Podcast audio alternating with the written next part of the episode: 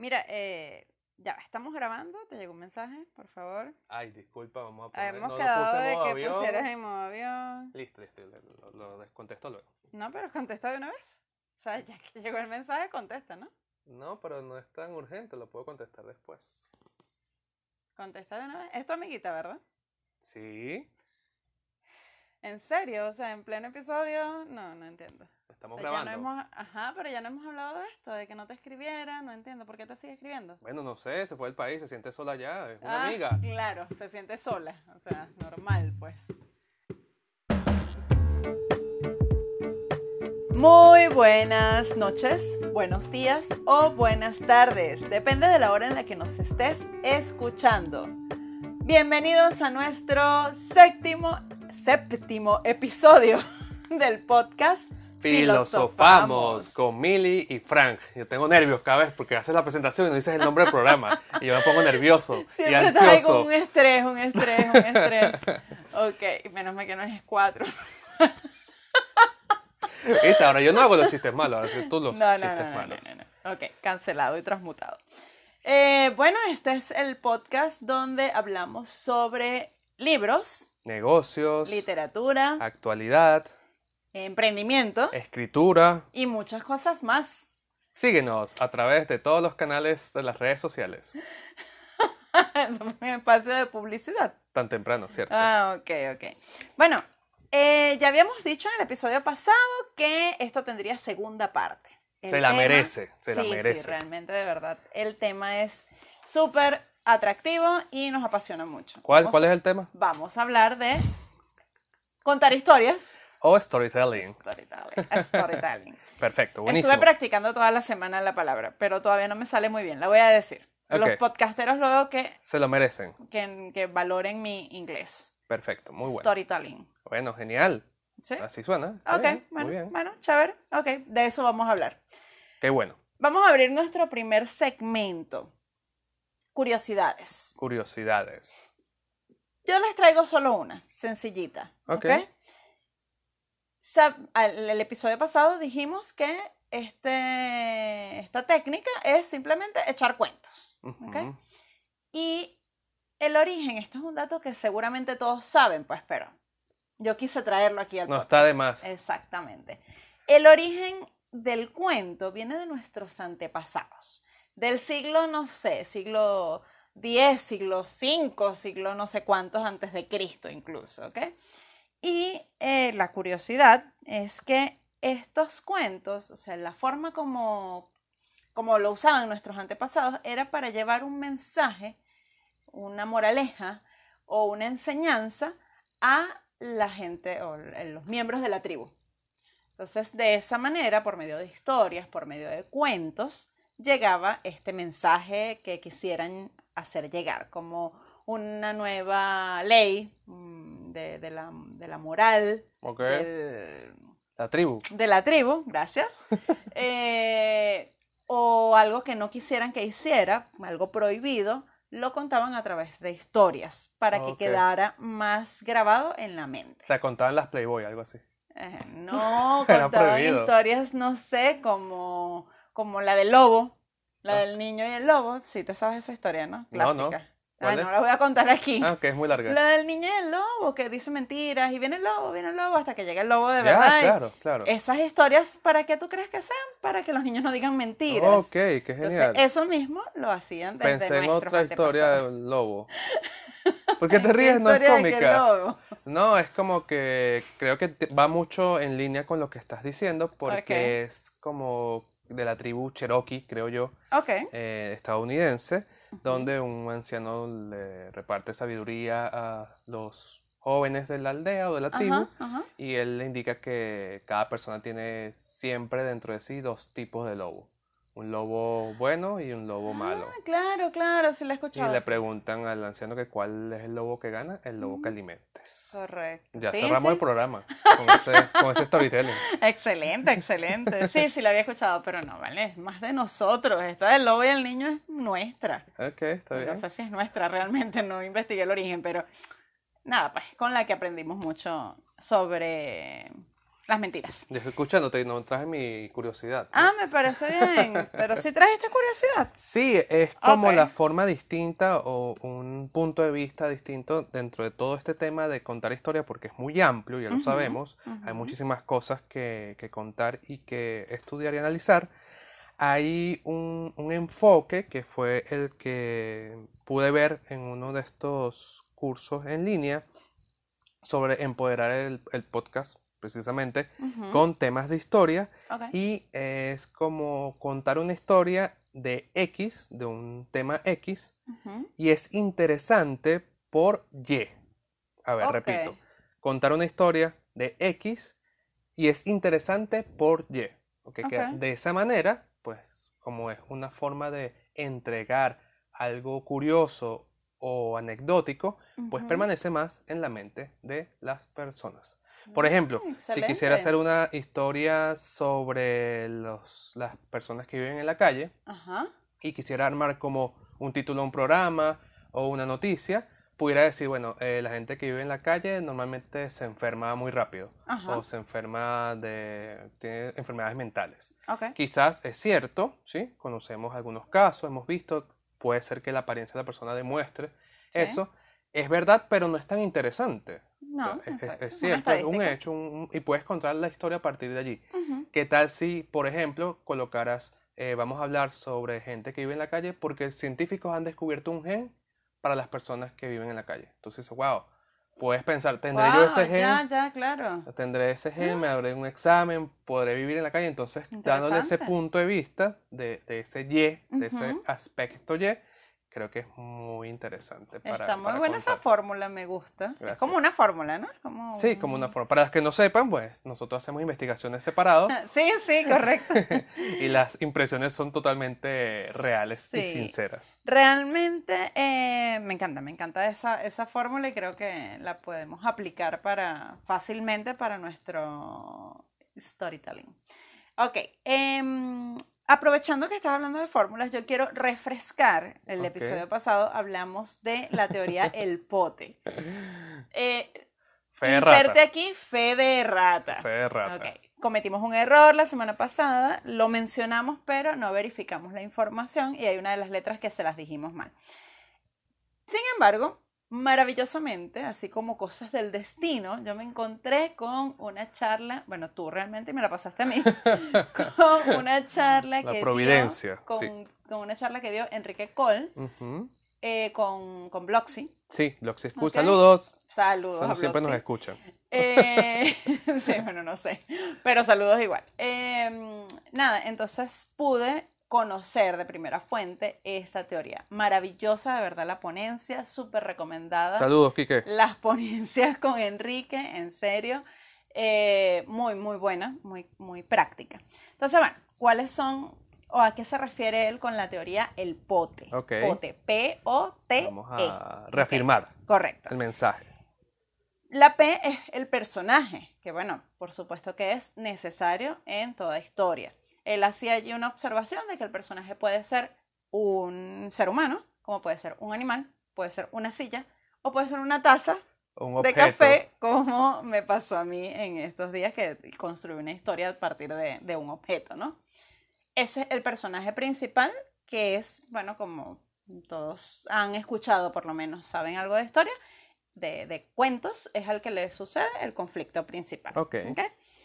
Luego, eh, la siguiente letra es la O de objeto.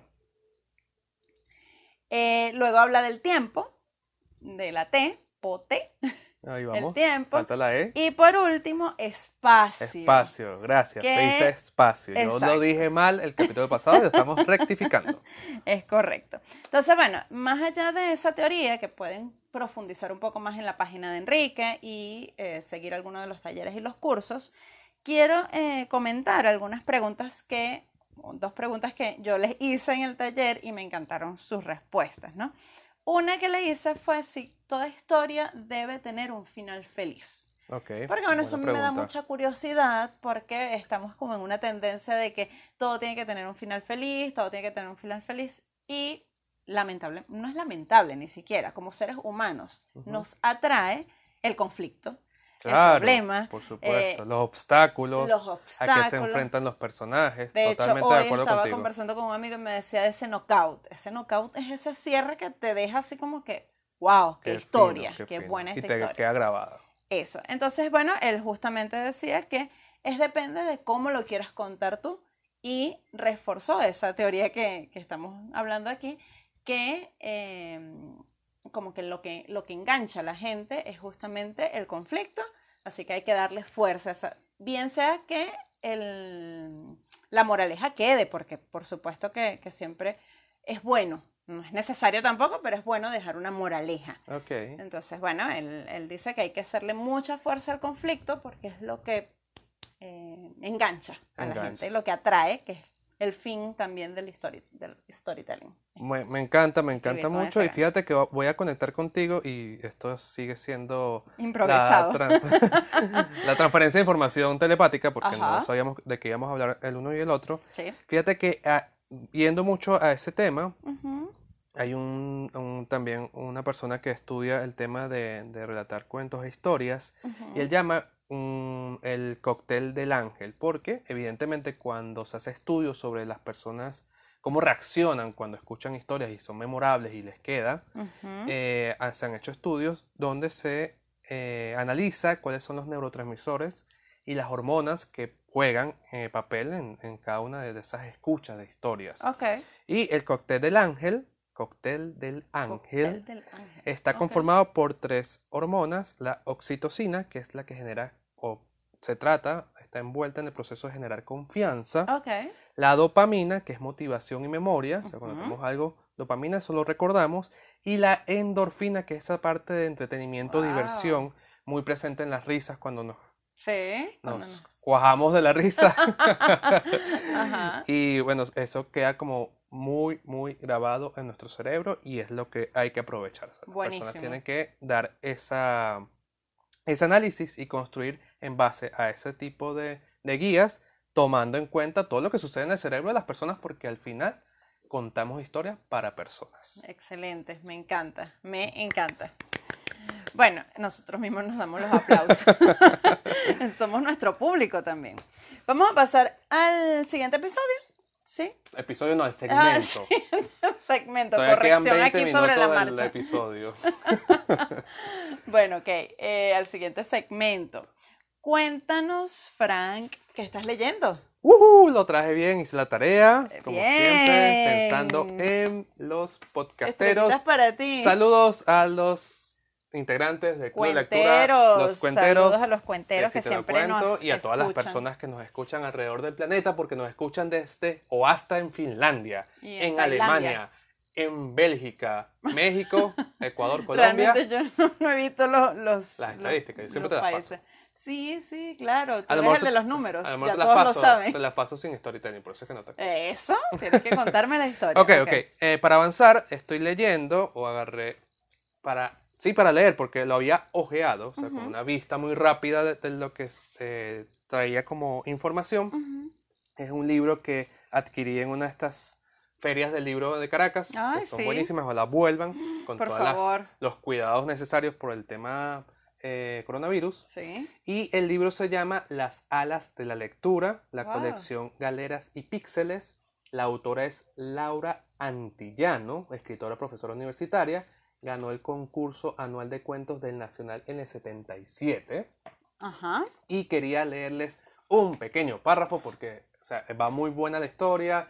eh, trata de cómo desde pequeños empezamos a dar significado a las palabras y a través de eso es que logramos comunicarnos Ok. un estudio con frases y citas de grandes escritores, de verdad que está muy, muy, muy bueno. Y eh, hay un inicio de, de un capítulo que dice así, para los papás, mamás y maestros, porque Ujú. sé que mucha gente nos escucha y tienen Sí, cómo no. eh, niños en sus hogares, sobre todo en esta época, Sí. Estamos en vacaciones. dice ya. así, con frecuencia en nuestra tradición cultural tiende a separarse parcelas diferenciadas los contenidos de enseñanza. Esto trae como consecuencia un concepto atrasado de la función del conocimiento, el cual, en su no- noción concreta, debe tener como finalidad ayudarnos a vivir mejor. La gente que tiene un acercamiento más sensible, más profundo a la realidad que le circunda, generalmente tiene un imaginario más enriquecido. Ello se traduce en una presencia con disposición a lo nuevo, en contraposición a otros esquemas dogmáticos, sin elasticidad. Los miedos, inclusive, tienen que ver con esto, puesto que es elemental suponer que un ser humano con un mundo interior engrandecido tiene las armas suficientes para que sus miedos a las circunstancias de lo social se vean reducidos a su mínima expresión. Leer literatura, estar en contacto con el arte, acercarse a regiones de la información científica con los ojos abiertos y el deseo claro del abordaje son actitudes que ayudan al crecimiento personal. Los verdaderos grandes creadores con los años entienden que arte y vida son una misma cosa. Me encanta. Sí, muy bueno. Wow. Por eso se lo traje. Yo leí los párrafos y wow, tengo que Me leerlo. en encanta, el me podcast. encanta. Muy, muy bueno, de verdad que sí. ¿Qué estás leyendo tú por ahí, Mili? A ver, yo estoy leyendo dos libros, como cosa rara. Una novela y uno pequeñito también que agarré por allí de, de la feria, de ese mismo lote. Ok. Ok, la novela que estoy leyendo es La librería. Ok. Buenísima la película. Ex- Pero ¿por qué? no he visto la película realmente. Sí me han dicho que es muy buena, muy bonita, tal y qué sé yo. Pero como siempre me gusta primero el libro, la novela. Genial. Es de Penélope Fitz- Fitzgerald. Gerald. Ok. Ok, Es una escritora inglesa. ¿Y por qué me llamó la atención? Pues, obviamente por el título, ¿no? claro. obviamente por el título y por los comentarios que sí había leído y escuchado sobre la película. Ok. Me gusta em, también la historia de ella, interesante, que su primer libro lo empezó, lo escribió, lo publicó a los 58 años. Yo no tengo 58 años, ¿no? Pero me identifiqué mucho con eso, porque por lo general los grandes escritores que conocemos eh, han empezado muy jóvenes, o bueno, no todos, pues, pero la mayoría. Hay una historia detrás de comienzos. Exacto. previos. O empezaron a escribir cuentos muy pequeños y luego fue que los publicaron y tal.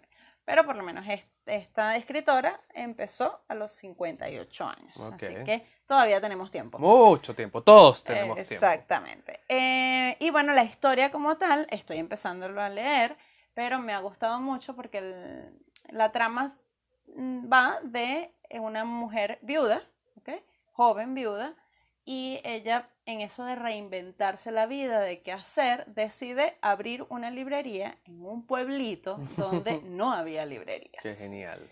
Ya por allí atrapa. Eh, se empieza a encontrar con un montón de obstáculos a nivel financiero, va al banco, no le quieren aprobar créditos, tal, muchas trabas.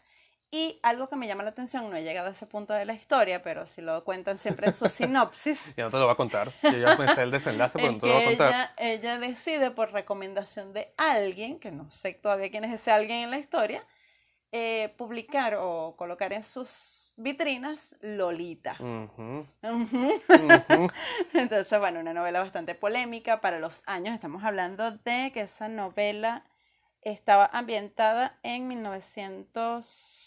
1959, Claro. después de la Segunda Guerra Mundial, todo el cuento de tabús que existían en esos momentos. Entonces, bueno, de verdad que es una novela que me ha parecido súper interesante. Me encanta cómo narra eh, Penélope, mi pana Penélope. No Así le que digas bueno. diminutivo. No, no, no Ah. la llames por diminutivo. No, no, no, Penélope. Ok. Em, ese chiste estuvo muy malo, Súper. Frank, de verdad. Ajá. El otro libro que estoy leyendo, porque tú no estás leyendo otro, ¿no? Sí, pero dale, eh, continúa. Primero las damas. Ok, el otro libro que estoy leyendo es eh, A leer se aprende leyendo. Ah, esa es de la misma colección. De la misma colección. Bueno, aunque este es como de dos autores, es del Centro Nacional del Libro. Ok. de esa, de esa edición, de esa editorial. Em, editorial no, esa es la, la editorial es la de aquí del perro y la rana. Ajá. Ok, ese grupo que se encargó de sacar esta colección de libros de lectura.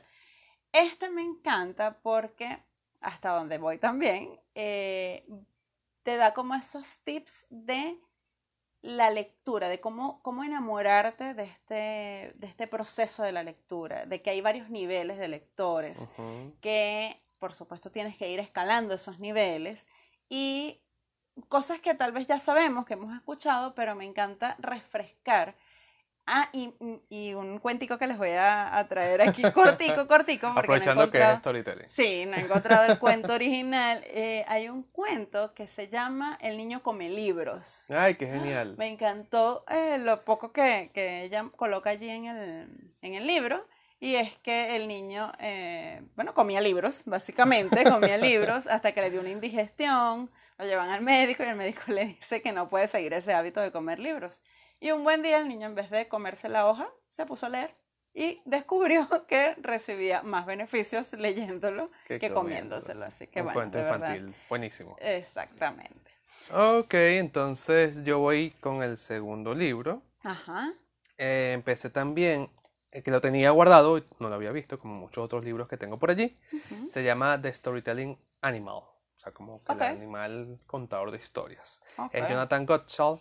Eh, creo, creo, se, puedo- se lo puedo confirmar. Recuerden que vamos a dejar todos los links, todos los enlaces de la información en cada capítulo en el blog. ¿Cómo se llama el blog? Sí, te lo cuento. wordpress.com. Recuerda seguirnos por aquí, suscríbete y dale a la campanita para que te avise cuando salga un nuevo video. Ajá.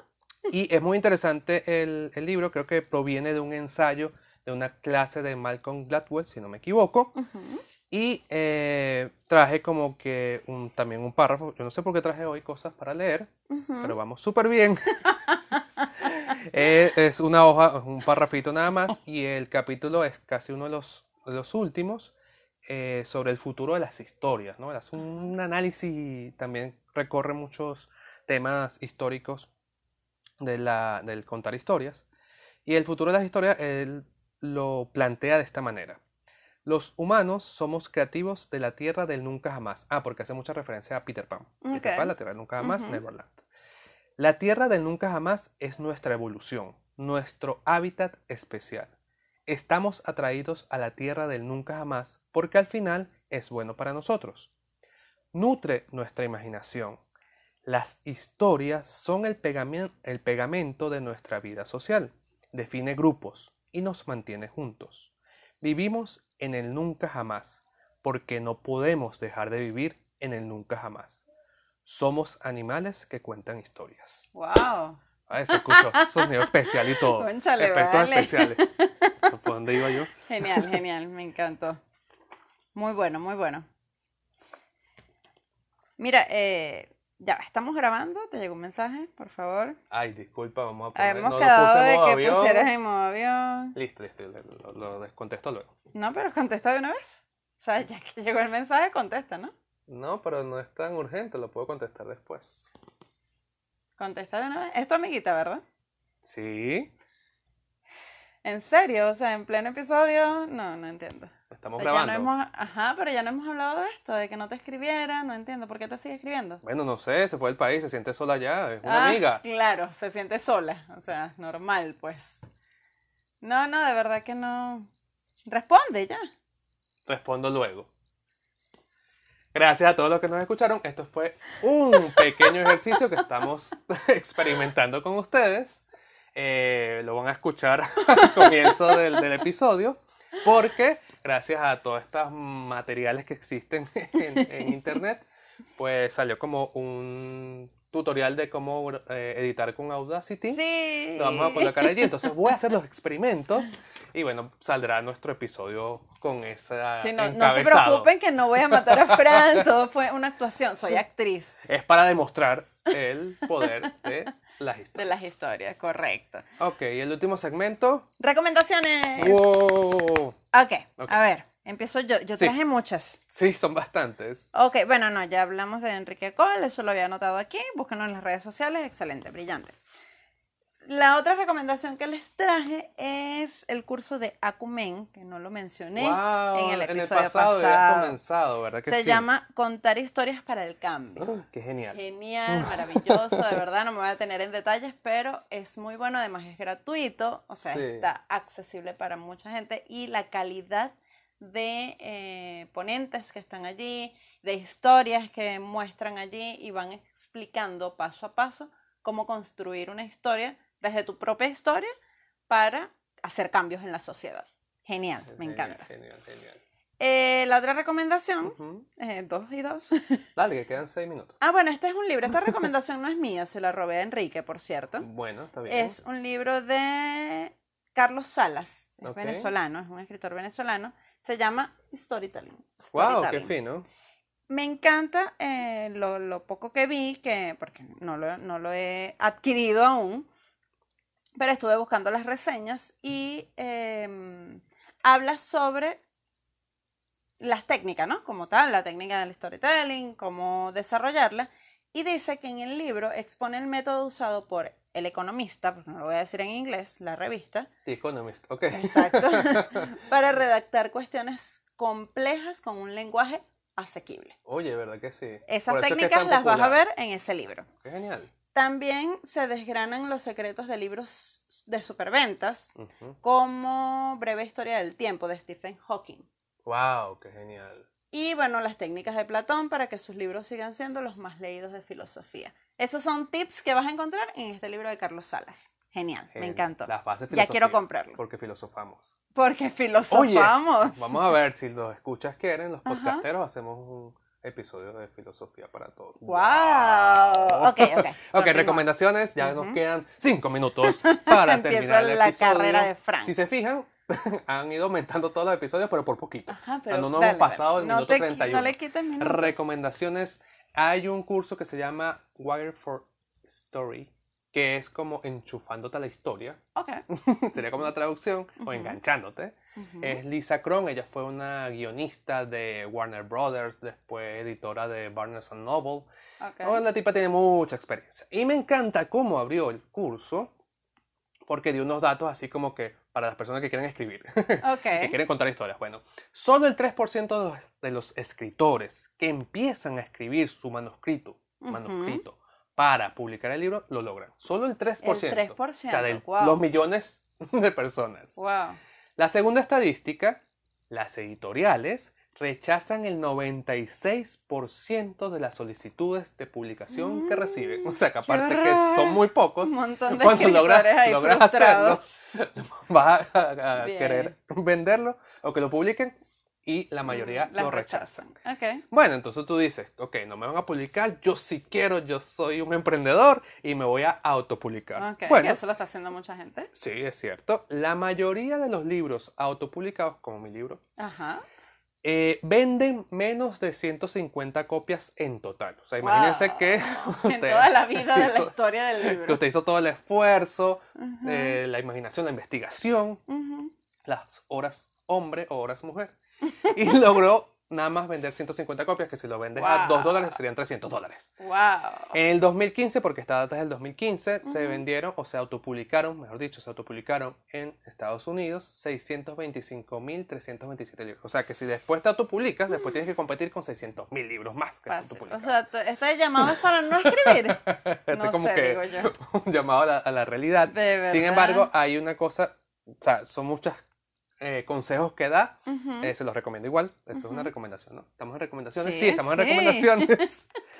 Habla de el tercer carril o el tercer riel. Ok. Entonces yo no entendía muy bien. eh, la, la escritora, la, la ponente es neoyorquina y habla del tercer riel de los, del metro, del subway.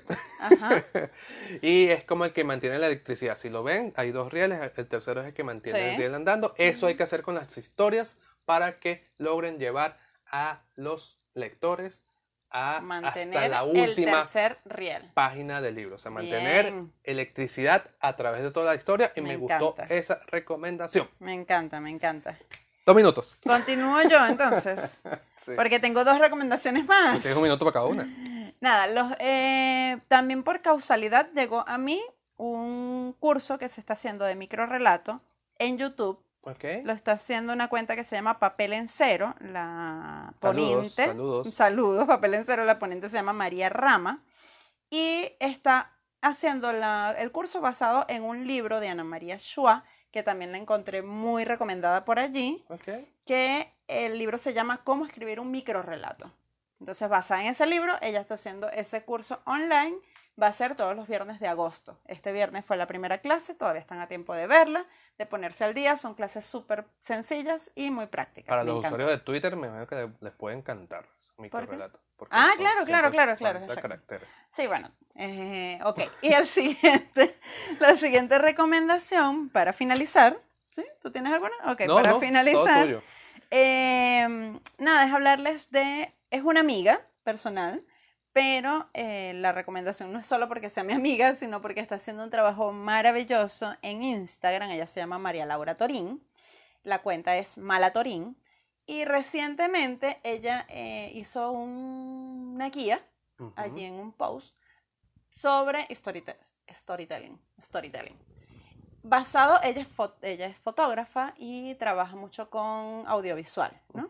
Entonces, bueno, ella está eh, aplicando técnicas de storytelling a lo que son los fotorrelatos.